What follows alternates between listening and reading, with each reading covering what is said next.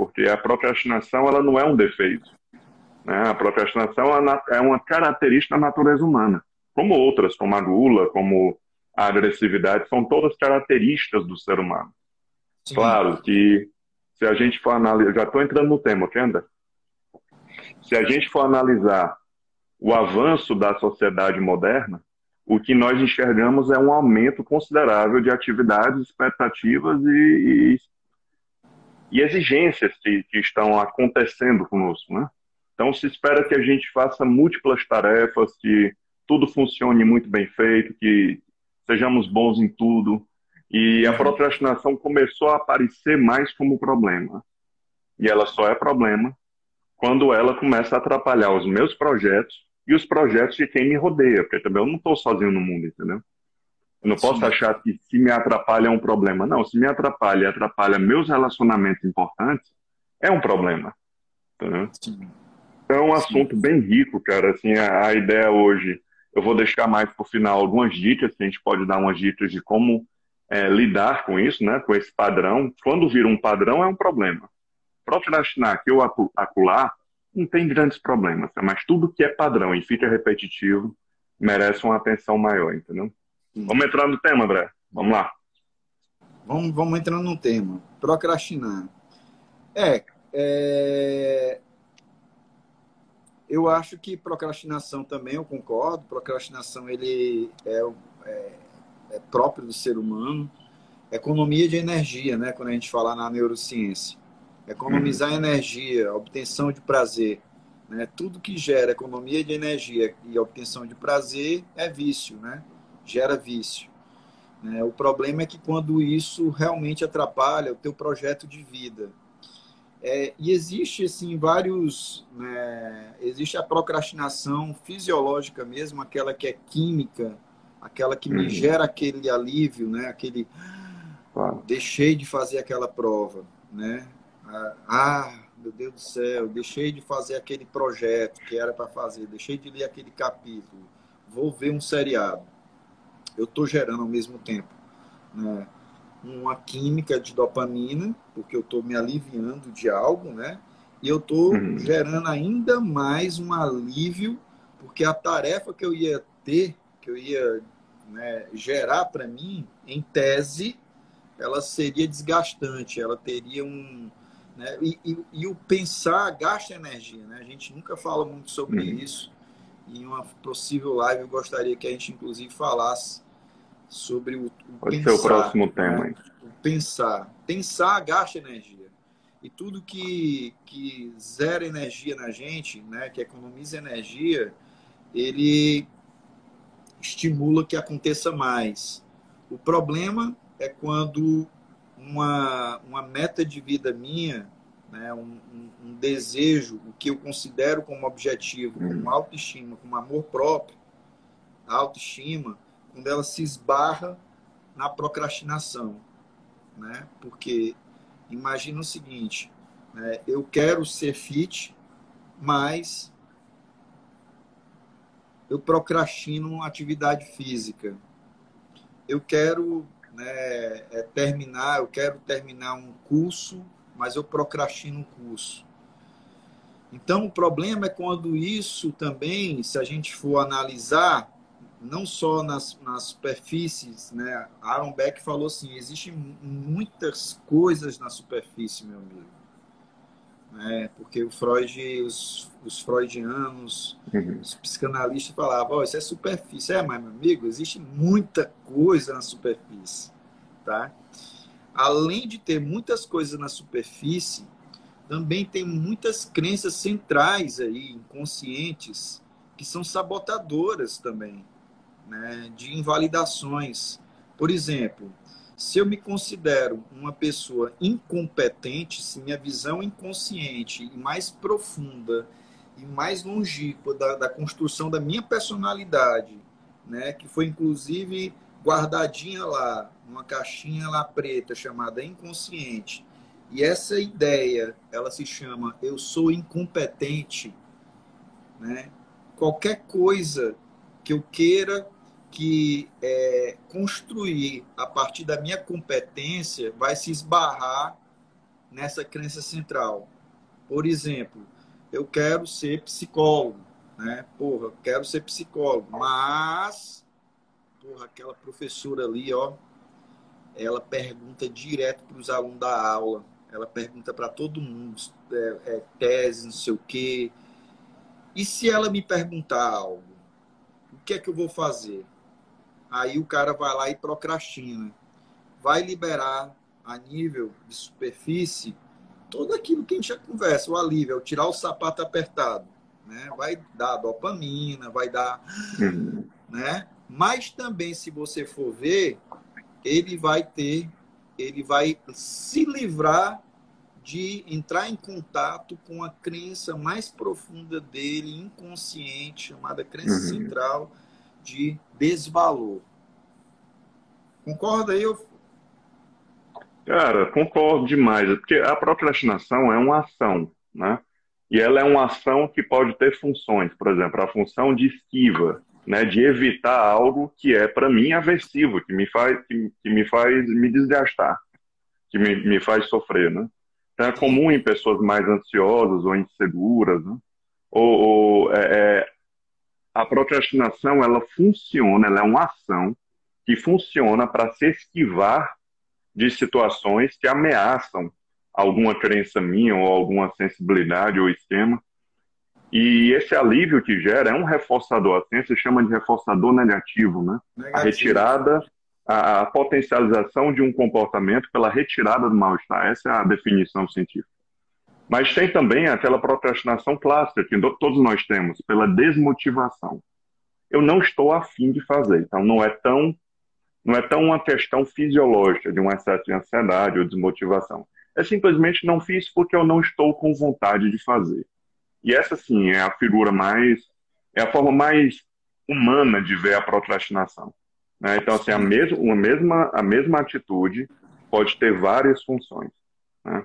E, e, e, a questão, cara, é saber o que procrastinar e quando procrastinar.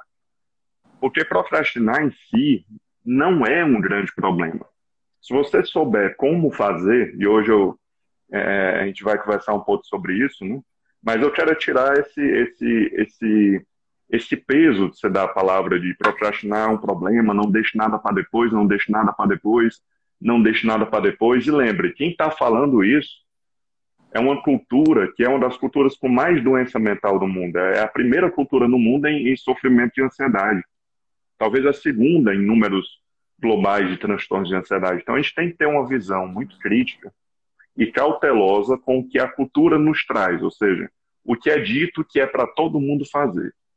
Então, não deixar nada para depois, não dá, cara. A gente vai ter que deixar alguma coisa para depois. Então, no lugar de lutar para não procrastinar nada, eu acho que vale a pena dedicar energia para gerenciar a procrastinação, entendeu?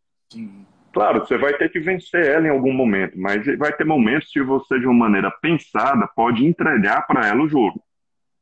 Não dá para. Cara, ou gerencia, ou vai utopicamente caçar esse impossível que é não procrastinar. É muita coisa, né? Nós somos multitarefas hoje. E a procrastinação, assim como todo comportamento, ela, ela pode virar um grande problema por um processo chamado de generalização. Ou seja, o nosso cérebro, quando ele aprende algo, para economizar energia, ele tenta repetir aquele mesmo aprendizado para coisas parecidas. Então, ele replica tanto enfrentamentos, disciplina, como ele replica também a procrastinação, a fuga, a esquiva.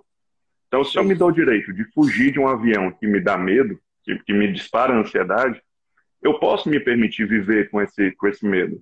Mas a tendência é que isso vá se é, é, vá aumentando para outras zonas que eu não tinha medo.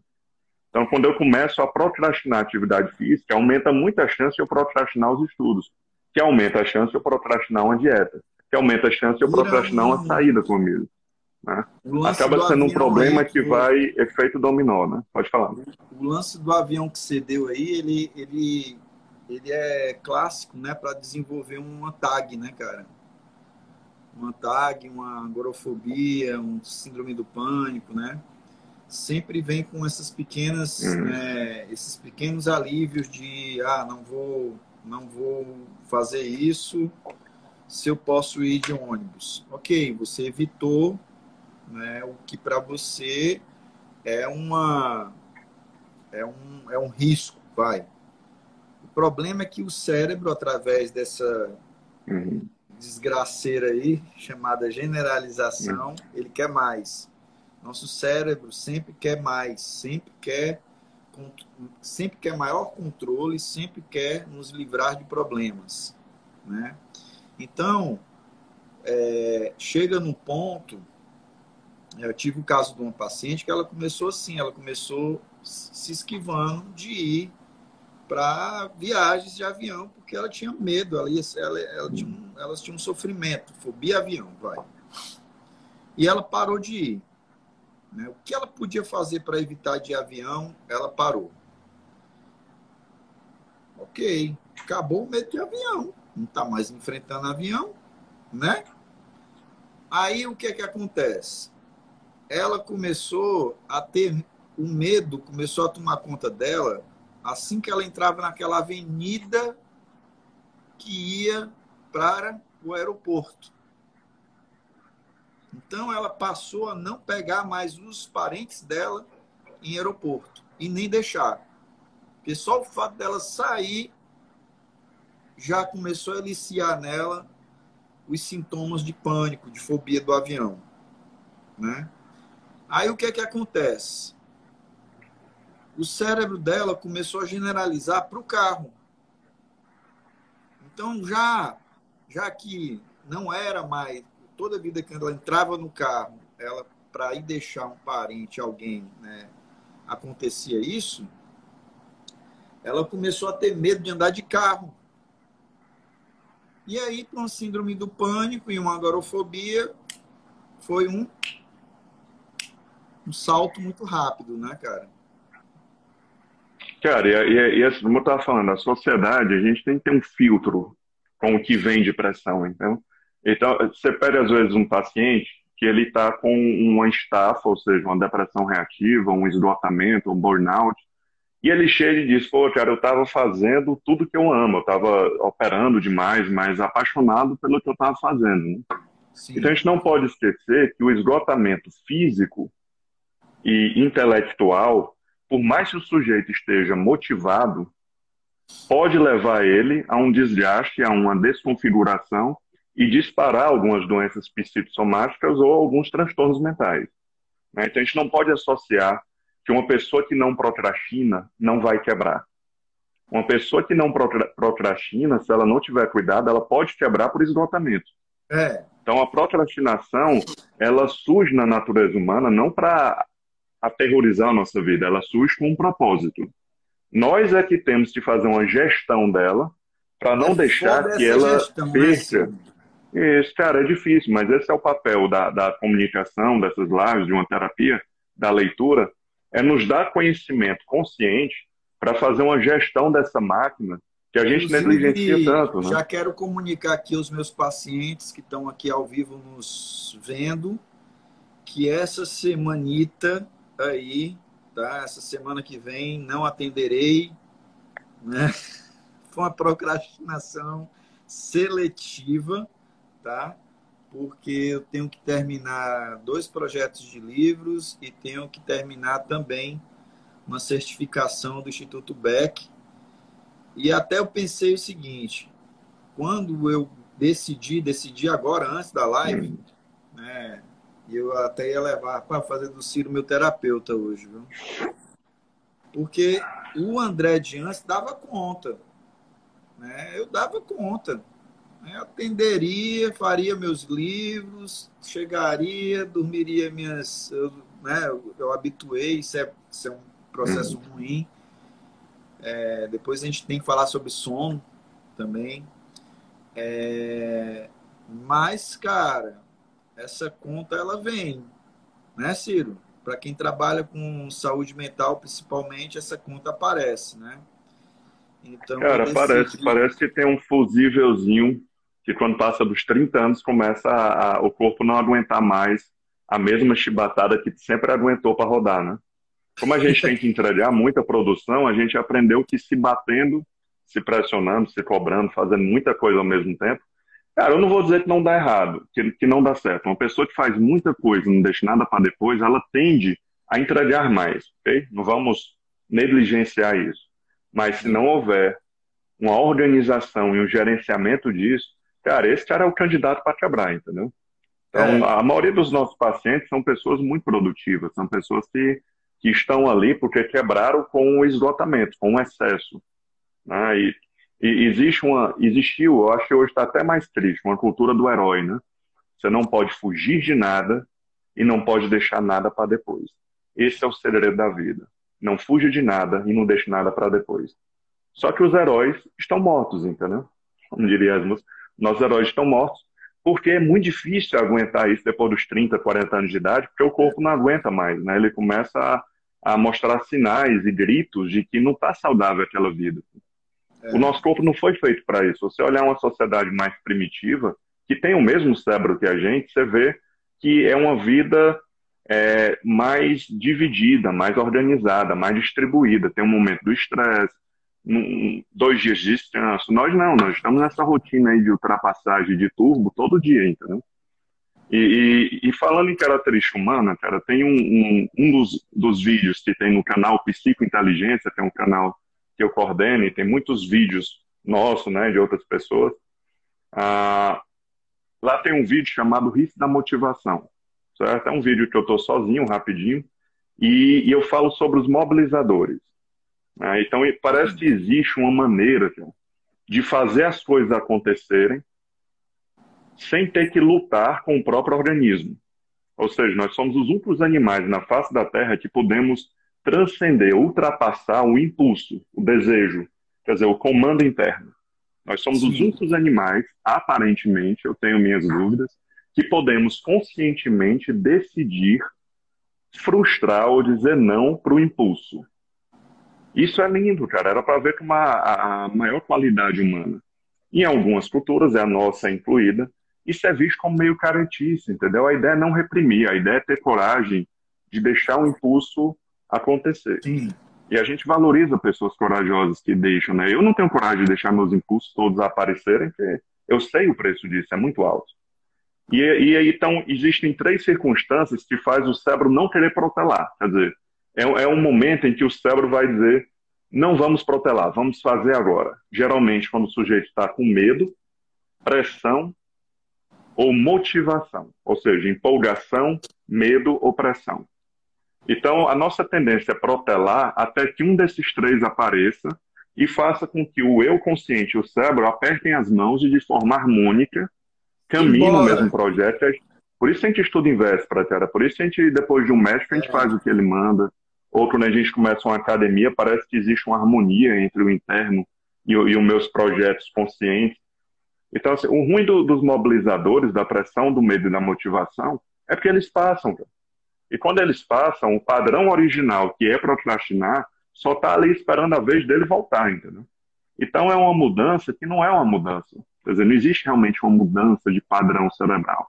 É só uma mudança passageira. Então, a procrastinação, muita gente começa a, ter um sonho de que um dia essa luta vai acabar. Quer dizer, um dia eu não vou mais ter que lutar para levantar, não vou ter mais que lutar para estudar. E esse sonho é vendido, ok? Se você quiser ganhar grana aí no mercado, é só vender esperança. 20 passos para criar um hábito. 21 dias para ah, criar. No... É, essa esperança que se vende, cara, faz com que as pessoas comecem a ver a procrastinação como um problema. Né? Essa onda, essa vibe aí.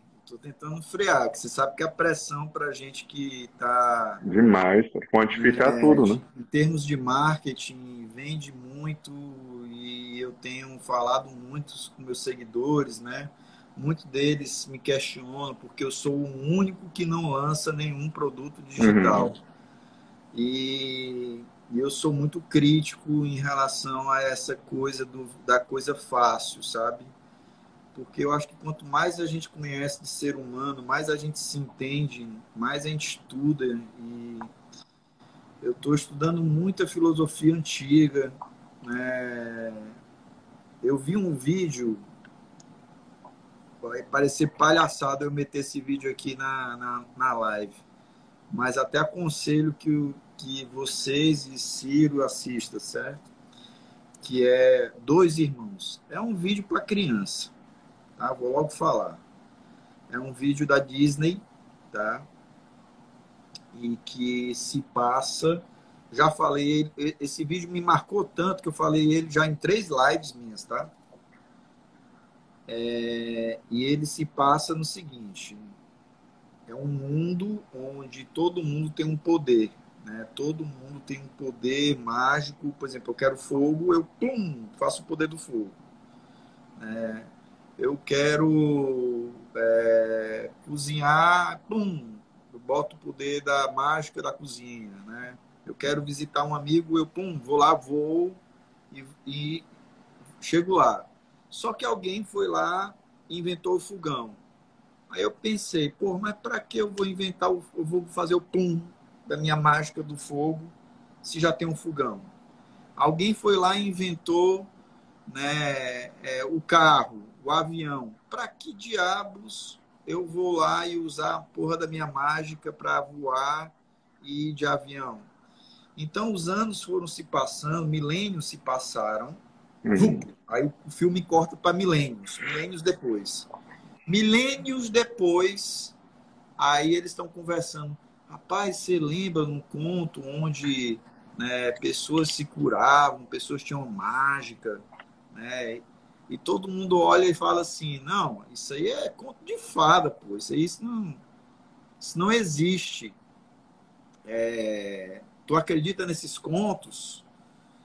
E aí isso me deu um clique, né, de começar a, a, a voltar a ler né, os filósofos antigos, Platão, Aristóteles, né, até os mais modernos, Nietzsche, Heidegger, porque esses caras, Galileu, né, ver os trabalhos de Galileu também, ver os artigos, o que, é que ele publicava, Darwin, né, porque esses caras eles não tinham a ciência que a gente tem hoje, né? Mas eles com uma parte do cérebro deles, uma parte do cérebro deles, eles conseguiram elaborar teorias e teses que foram comprovadas milênios depois, né? anos depois.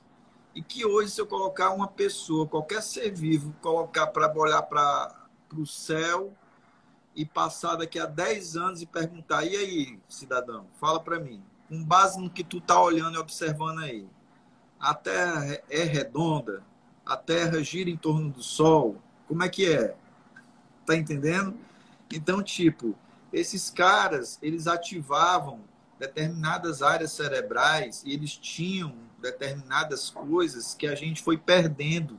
Inclusive, Ciro, nos estudos sobre QI, né, é, é, eu acho que você, eu vou, eu vou, até compartilhar esse estudo, o André me mandou, André Pessoa, é, estudo sobre QI, nós somos a primeira geração, geração que vem agora, 20, século 21, XY, sei lá, Z, qual que é, é a primeira geração da década de 90 para cá que é mais, vai, burra do que a geração hum. anterior. Né? Mas por que isso está acontecendo? Né? A minha tese é que a gente parou de, de reativar áreas cerebrais que antes a gente não tinha. Né? Os nossos pais, os nossos avós, eles não acordavam, ficavam pensando: nossa, será que hoje eu tenho que trabalhar ou não? Nossa, será? Eles simplesmente eles iam, né? eles tinham uma vida social, eles tinham padrões de repetições de uhum. comportamentos né, eles tinham muitas coisas que eles tinham que fazer, simplesmente o fazer. Né? A vida era um pouco mais simples, né? Tentaram simplificar muito a nossa vida com a internet e comunicação, e a gente está hoje, hoje todo ferrado, com sintomas de ansiedade lá nas alturas, burnout truando, né? Porque a gente se sente. Cara, a gente não pode. A gente não pode associar diretamente, André, modernidade e, e grana, entendeu? Então, nem tudo que é moderno é bom para a evolução da espécie humana. Muita coisa é para dar grana, entendeu? Então, se você for pensar em, em, em, em, ter um produto de sucesso, você tem que vender algo econômico, ou seja, tem que ter um aplicativo de comida que seja neuroeconômico, você não gasta energia. Então a procrastinação ela surge em meio de um grande de um grande boom de neuroeconomia, né? Então redes Perfeito. sociais, Zoom, é, Zoom não, é, é, videoconferência, todo mundo, ah, eu prefiro videoconferência hoje que eu não tenho que sair de casa. Então, assim, toda essa tecnologia que não está, não foi construída para a evolução humana, mas sim para ganhar dinheiro, né? A gente não pode associar diretamente. Tudo hoje que é neuroeconômico dá certo, cara. Um, um, um Alexa, que você diz, Alexa, ligue a luz, quer dizer, nem ligar a luz a gente quer mais. Então, tudo que economiza energia, pornografia, a inteligência artificial, rede social, iFood, Uber, tudo que nos economiza energia está pegando. E claro que por generalização, as outras procrastinações vão pegar esse embalo, entendeu?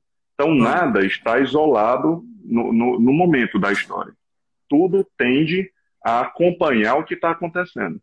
Então a procrastinação ela não surge, ela não está aumentada do nada.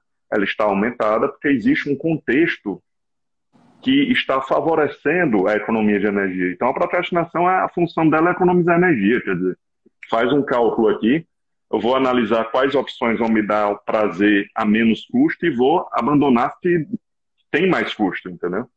Então, cara, assim, é um evento global. Cara. O próprio, o próprio. Decora aí, hein? Quem, quem for empreendedor, quiser dica, gra... vou deixar essa live salvo, vai estar inclusive no canal Psico hum. Inteligência, né, Ciro? Isso, acho que amanhã já, grava, já grava, canal. Grava essa dicasinha aí que eu vou dar, tá? Grava a dica. O cara que tiver grana suficiente para colocar um aplicativozinho, onde nesse aplicativo vai ter Netflix, Prime, é, Disney Plus, é, o cara que colocar um aplicativo que vai ter todos compilador de streams, né? É. Ele papoca, ele, ele vai ficar milionário para sempre, para a vida inteira.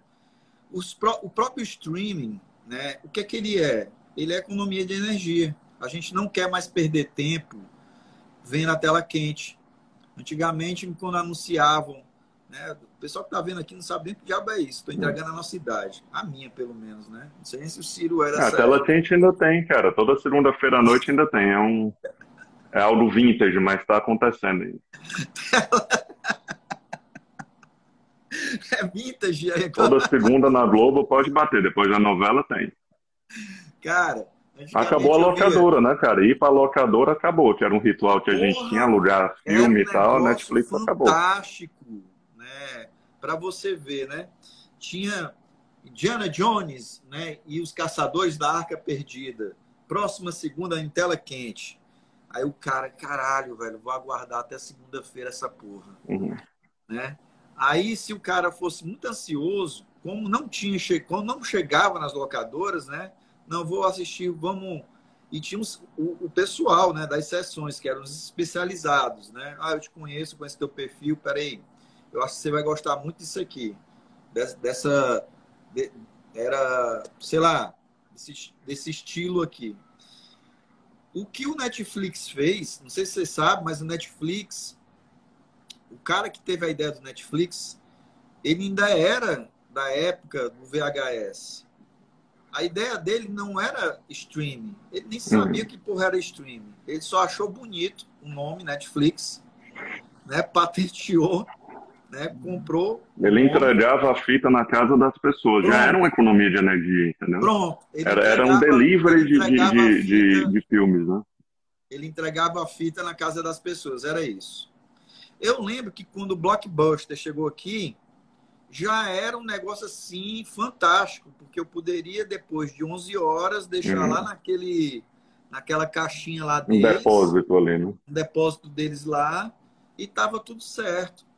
Aí o que é que o, o, o boom do Netflix, do streaming, né, é, é, e todos eles é o que? É economia. Eu não quero mais esperar tantas horas para ver o meu vídeo preferido. Eu não quero ver mais comerciais. Por isso que os marqueteiros hoje em dia estão se virando né, para conseguir, dentro do seriado, fazer o que eles sempre fizeram, dentro do seriado, dentro das novelas, vender os produtos deles. Porque a uhum. galera não tem mais a paciência de ficar aguardando comercial.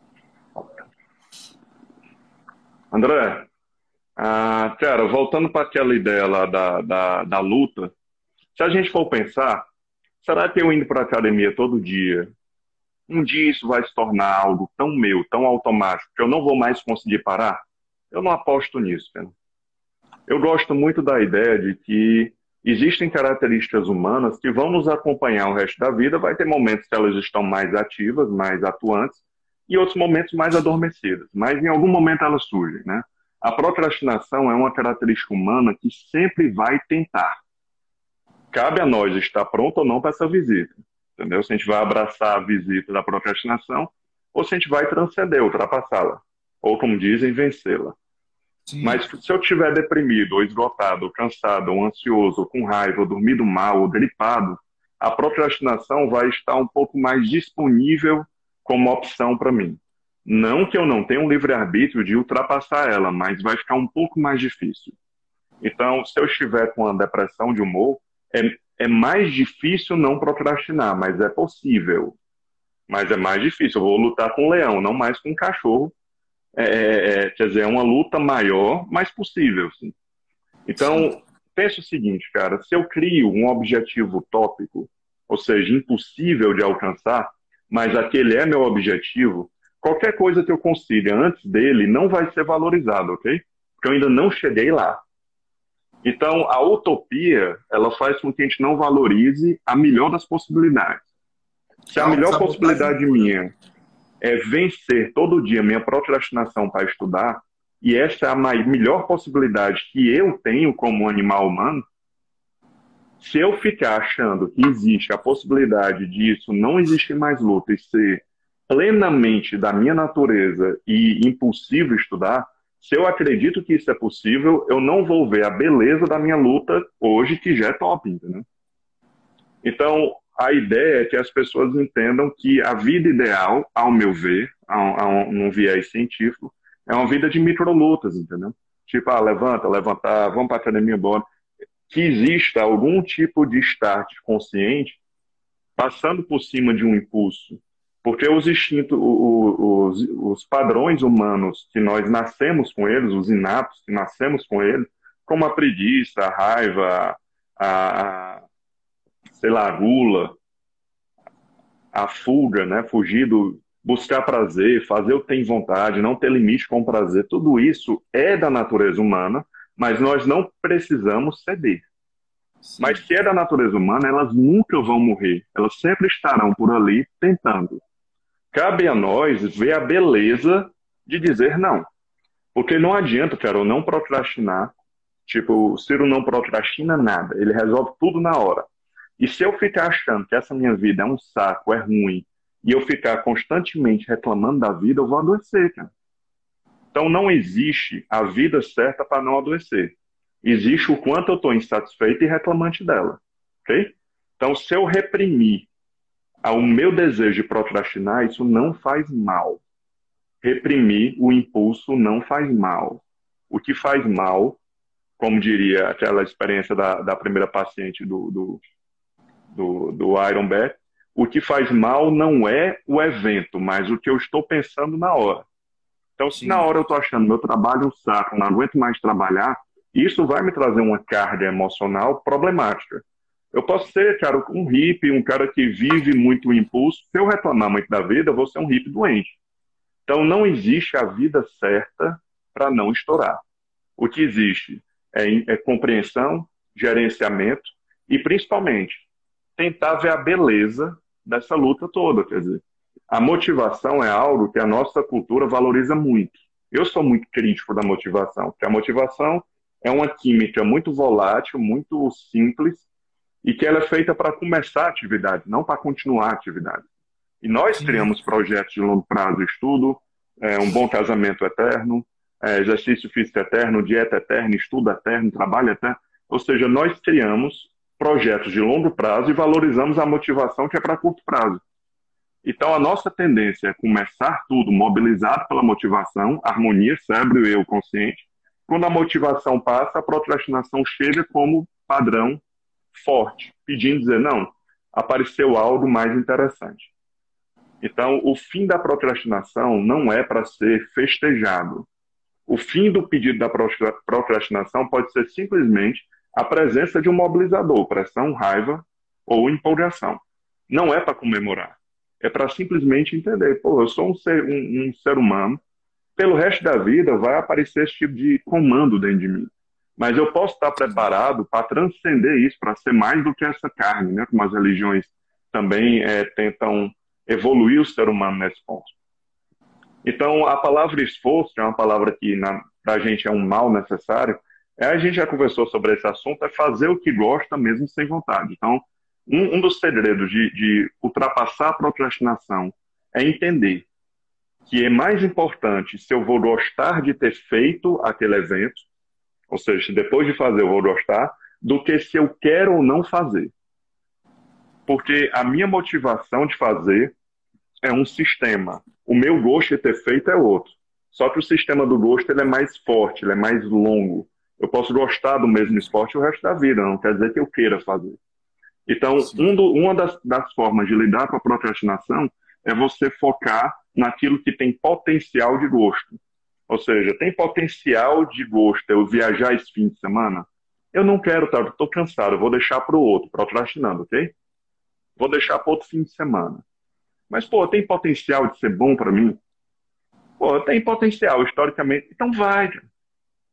Então, uma das maneiras de, de não se ferrar, usando a palavra mais coloquial, não se ferrar com a procrastinação, é você abraçar o esforço como estilo de vida, entendeu? Eu vou procurar fazer na vida o que eu gosto. Só não vou esperar vontade e apoiozinho interno para fazer. Entendeu? Claro que isso choca com o sonho, cara, o sonho do fim da luta. Quer dizer, quando um paciente chega no nosso consultório, muitas vezes ele quer que, que a gente transforme o cérebro dele só para fazer comandos bons. Ah, eu quero não pensar nisso, eu não quero temer isso, eu queria comer isso, eu queria gostar disso, eu queria gostar de estudar. E, cara, isso é um milagre que não existe. Nós não conseguimos, a gente estuda isso há tanto tempo, nós lutamos, entendeu? Mas, infelizmente, a, a nossa. A, a vida que a gente leva, moderna, ela não valoriza, e você não pode falar da sua luta. Você tem que aparentar que para você é tudo fácil e tudo natural. Aí tem uma aí, aí cabe outra live, se chama de reserva de poder. É uma, é uma área bem interessante, tá bom? Mas, claro, o esforço seria o caminho das pedras para você não precisar passar pela procrastinação achando ruim. Pô, vou abraçar o esforço aqui, vou fazer o que eu gosto, vou ter a mulher que eu gosto, o trabalho que eu gosto, o esporte que eu gosto.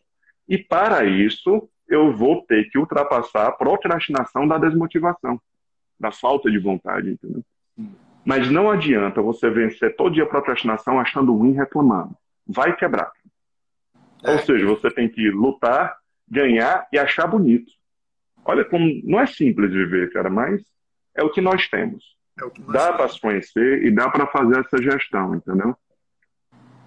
André, a gente está com limite de tempo ou o Instagram agora está liberando mais? Ele está liberando, está liberando. Já temos uma hora aí. Eu não sei se ele então consegue então salvar é o na live toda, né? Mas, é, mas eu... eu... acho que teve uma quebra, né? A gente recomeçou, acho é, que ele, ele é. consegue salvar. Mas, é, mas, mas é isso. Eu acho que é, a gente também está perdendo o hábito de comemorar as pequenas vitórias, né? Uhum. É, isso também é muito importante para que você crie, é, crie a expectativa de um, de um hábito, né, de um comportamento um pouco mais automático é, e um pouco menos doloroso diante de uma emoção, de uma procrastinação. Eu sempre, quando eu vejo um paciente que de, de uma semana para outra, ele chega para mim falando que tudo virou Disneylândia, eu já, eu já, eu sou o primeiro balde de água fria. Né? É, os pacientes ficam logo, André, que porra é essa, André? Tu pede para eu fazer a parada, eu faço, venho fantástico aqui, e ao invés de tu estar tá comemorando, tu me joga um balde de água fria, aí eu chego, é, porque isso que você está fazendo agora foi baseado em motivação. E motivação é um bicho peçonhento, né? Que vem mas só vem de vez em quando, né? Você não pode aguardar que a motivação apareça para que você faça as mudanças necessárias que você considera importantes e que você considera como uhum. target para a tua vida, para o que tu considera como amor próprio. Então, é, essa, essa questão da, do comemorar, ela é necessária.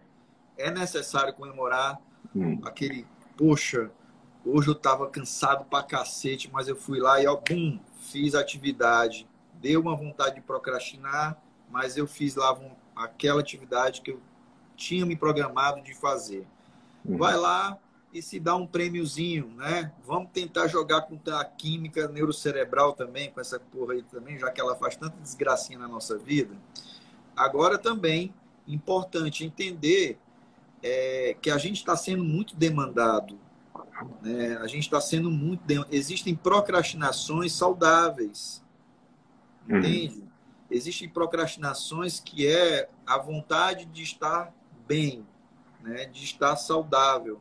Uma pessoa, por exemplo, pessoas na área de saúde, elas são muito apaixonadas pelo que fazem. A grande maioria né, que está na área da saúde está apaixonada, né? Tem toda aquela aquele, aquele, aquela coisa social, né? Aquela coisa do mudar a vida da pessoa. Tem todo um contexto dopaminérgico, né? De muita adrenalina, de muita dopamina ali envolvida. Se a pessoa ela não entender que ela precisa parar um pouco também, ela precisa do descanso, ela precisa do viver outras coisas também, ela entra na tal da epidemia chamada burnout, né? Que é um negócio sério que está vindo com tudo, né? Aí quando ela menos espera, ela começa a questionar a vida, ela começa a questionar aquilo que antes dava prazer para ela já não é mais prazer. Ela começa a questionar se ela está na atividade certa. Ela começa a ter a perda de energia, né? E isso por quê? Porque ela não teve, né? ela não, ela não soube usar a procrastinação como equilíbrio, com a ferramenta de equilíbrio também. Porra, dá para eu pegar 72 horas de plantão, dá. Mas porra, trabalhou pra cacete essa semana, cara. Vai lá curtir tua família, vai lá ver um filme, vai andar na natureza, vai pra uma praia. Né? Eu sei que tem um tesão, mas faz isso pensando também né, no teu equilíbrio, na tua, no teu bem-estar, para tu produzir mais qualidade de vida para as outras pessoas. Cara, se a gente for analisar frio, a parte evolucionista, né, as características do, da espécie humana, a procrastinação é uma característica inata, de nascença. Mas disciplina e determinação é um treinamento, é aprendido. Então, o que a gente valoriza é o que é aprendido. O que é aprendido precisa ser treinado. Então, não adianta ficar sonhando que eu sou um cara que fui determinado na adolescência, isso vai me garantir ser determinado o resto da vida. Não é por aí, entendeu? Determinação e disciplina é um treino eterno e você analisa se vale a pena ou não. Mas deixa eu dar uma dica, cara. Uma das dicas de lidar com a procrastinação é o seguinte: procrastine. Tá? Procrastine. Agora escolha o que vai procrastinar e procrastine carne terceira. Vamos brincar com a ideia de carne.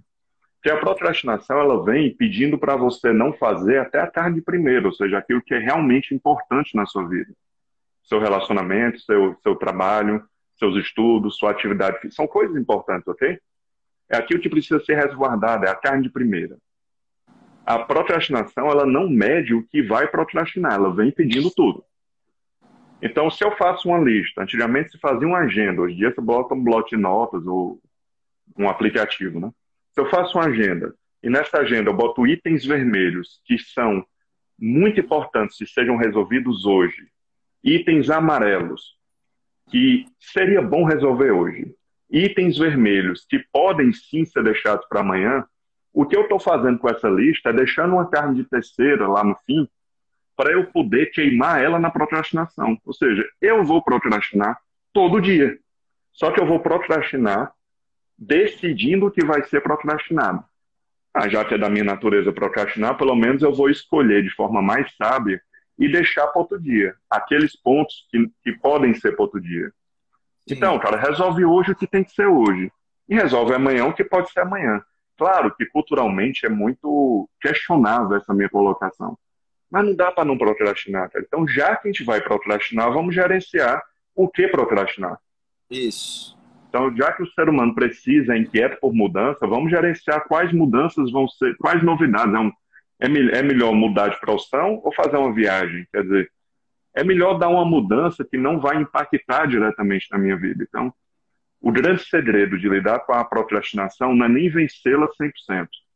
É você, de forma consciente, escolher o que vai entregar para a procrastinação. Cara, ter determinação em dedicar o que vai ser procrastinado. Dá para entender? Mas é uma característica que o ser humano pode desenvolver, entendeu? Mas é um treinamento, é uma decisão. E, claro, vai decidir fazer algo, cara. Lembra, o livre-arbítrio só existe na minha atitude, o que eu faço no meu corpo. Eu não tenho um livre-arbítrio com o que eu sinto, o que eu penso. Não, é muito automático. O livre-arbítrio está na minha atitude. Então, uma das dicas para vencer a procrastinação na, onde importa na vida é você criar objetivos ou atitudes viáveis, ou seja, aquilo que dá para fazer sozinho, Sim. sem ajuda de ninguém e sem apoio interno, ou seja, sem vontade, dá para fazer com minhas mãos. Sim. Quando você faz uma lista de atividades é, viáveis, você também tem que pensar que se eu vou fazer uma mudança na minha vida, vou começar a estudar inglês ou estudar para concurso, ou vou começar uma academia, primeiro foca em estabelecer a quantidade, a frequência. Todo dia, 15 minutos por dia, ou eu vou estudar inglês 5 minutos por dia. Daqui a um mês, dois meses, 15 minutos. E lá na frente, eu penso em qualidade. Porque uma, uma das maiores justificativas do procrastinador é se não é para fazer bem feito, eu não vou fazer. E como eu não estou com energia agora e não farei bem feito, eu vou deixar para quando eu estiver descansado na é segunda-feira. Então a segunda-feira é o dia, né? Quando che... Se tu perguntar, André, por que, que a segunda-feira ficou tão mal afamada? Porque na teoria a procrastinação diz o seguinte: você descansado, você vai conseguir executar essa atividade melhor. E na teoria, para a gente estar tá descansado depois do fim de semana.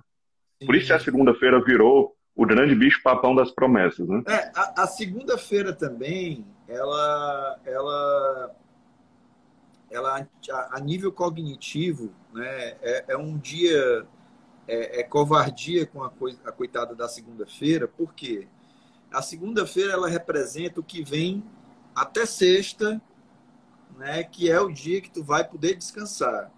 Só que, em termos né, cognitivos né, é, e comportamentais, é importante você ter rotinas também de prazer.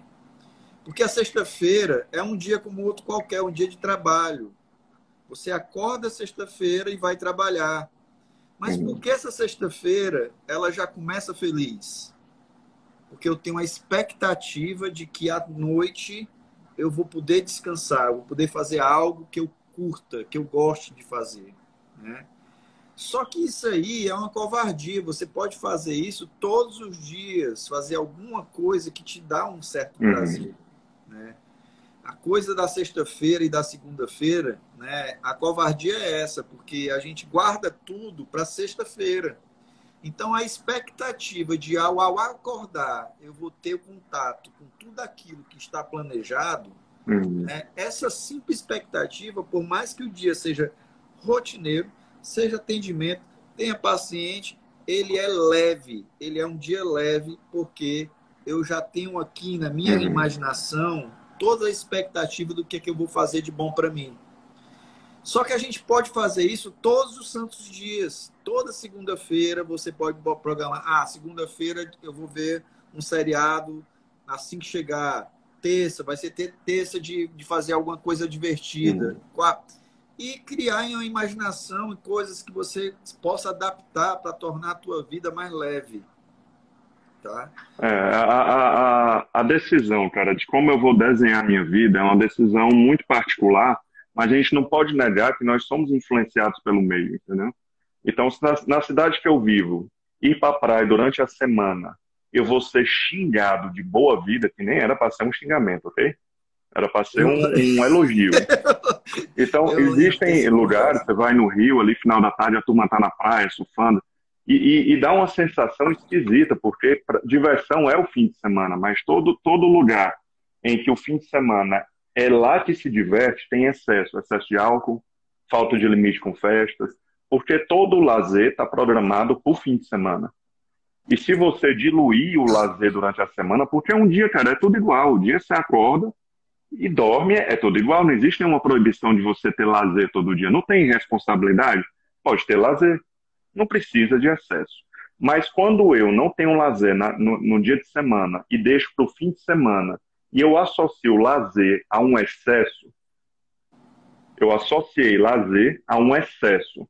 Então eu não posso ter esse excesso durante a semana. Aí vira um ciclo vicioso. Vira um ciclo vicioso. Ou seja, o fim de semana cria uma crença sobre o lazer que me impossibilita de ter lazer na semana, deixando para o fim de semana um, uma privação que deve ter excesso. E aí, meu irmão, não sai disso. então, pessoas que têm um lazer mais diluído têm menos expectativas, têm mais limites, conseguem não beber tanto, ou sair e voltar mais cedo, se desgastar menos, né? Mas a gente já está saindo um pouco do tema. Eu vou dar uma última dica, André. Ah, é, se a gente for pensar, cara, o que move um animal mais, menos evoluído do que o ser humano é a parte visceral, a fome, a raiva, o tesão. Isso move os animais. O ser humano, cara, ele acabou sendo mais movido pelos pensamentos, ok? Então, se o cérebro é o comandante central da nossa vida, ele aprendeu a mexer na nossa lógica e nos nossos pensamentos para dar sentido ao impulso dele, ao desejo dele, ao, ao comando inicial. E esse sentido que ele dá recebe o nome na ciência de acionalização, acionalização. Ou seja, é uma tendência do cérebro de mover uma lógica ou de criar justificativas para defender o impulso. Por Sim. isso, a gente justifica tudo, tudo tem desculpas, né? E é muito bem feito, cara. Então, se um ser humano segue muito sua razão e seus pensamentos, ele acaba sendo impulsivo. Tem até um vídeo lá no canal Psicoeducação chamado Racional Impulsivo. Parece contraditório, mas pessoas que confiam muito na própria razão acabam agindo por impulso, porque a razão pode ser infiltrada e sequestrada pelo impulso.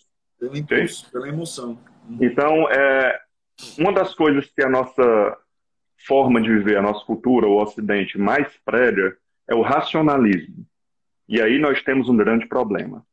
A partir do momento cara, que a gente começa a achar que a razão humana consegue dar conta de tudo e consegue resolver tudo, e que tudo é resolvido no diálogo externo ou diálogo interno, e que o pensamento e a inteligência é o suficiente para me autocontrolar, a gente começa a criar uma sociedade de pessoas doentes. Porque a, a racionalidade, cara, a racionalização como modo de vida tem poucas centenas de anos. Nós temos milhares de anos usando técnicas mais mecânicas, mais comportamentais, que têm um poder muito forte para controle emocional. Então, por exemplo, se eu começo agora a querer procrastinar, fazer uma caminhada hoje, sai, aí a cabeça já cria um sentido, ok? Acabei de sair de uma live com o André, estou cansado, amanhã é domingo, vai ter menos gente. Olha, olha as explicações, a justificativa. Claro, a procrastinação ela vem acompanhada de uma equipe de advogados do impulso, ok? Claro. O cérebro é habilidoso em advogar. Qual é o meu erro? O meu erro, como racionalista purista, é eu vou enfrentar esses advogados e vou me convencer e provar para mim com evidências de que eu devo ir, eu vou ganhar dessa preguiça com análise. Cara, é lindo. Teoricamente é super nobre fazer isso.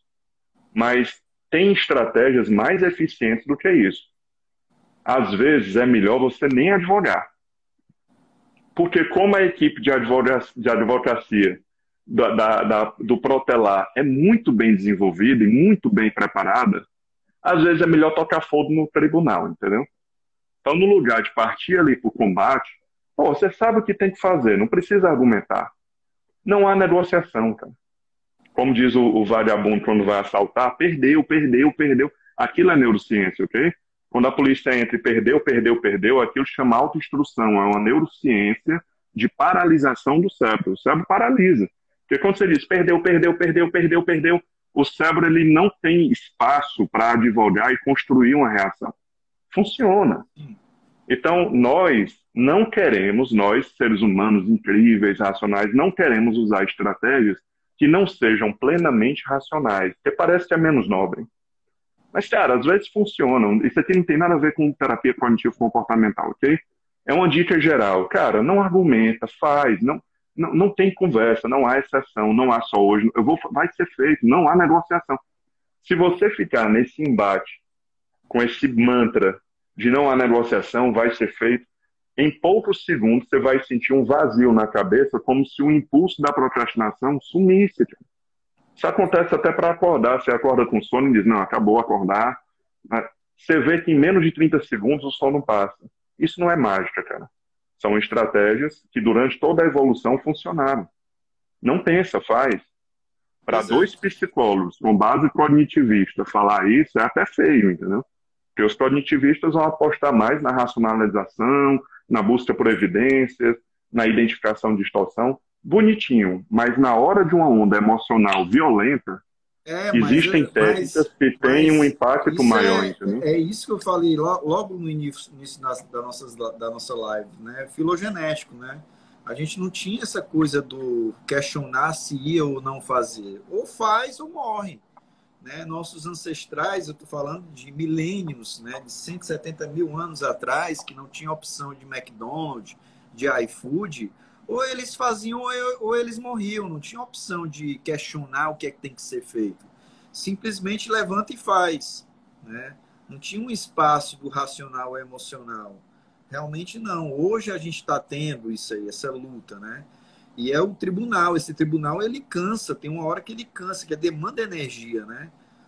E não, mas eu vou, mas é por isso. Aí vem um advogado com a malinha lá, né? Aqueles advogados, né? Com cabelo chupado, tal é, mas ó, vou te provar que, pô, tô procrastinando hoje, pode fazer isso aqui, isso aqui, isso aqui, aquilo lá.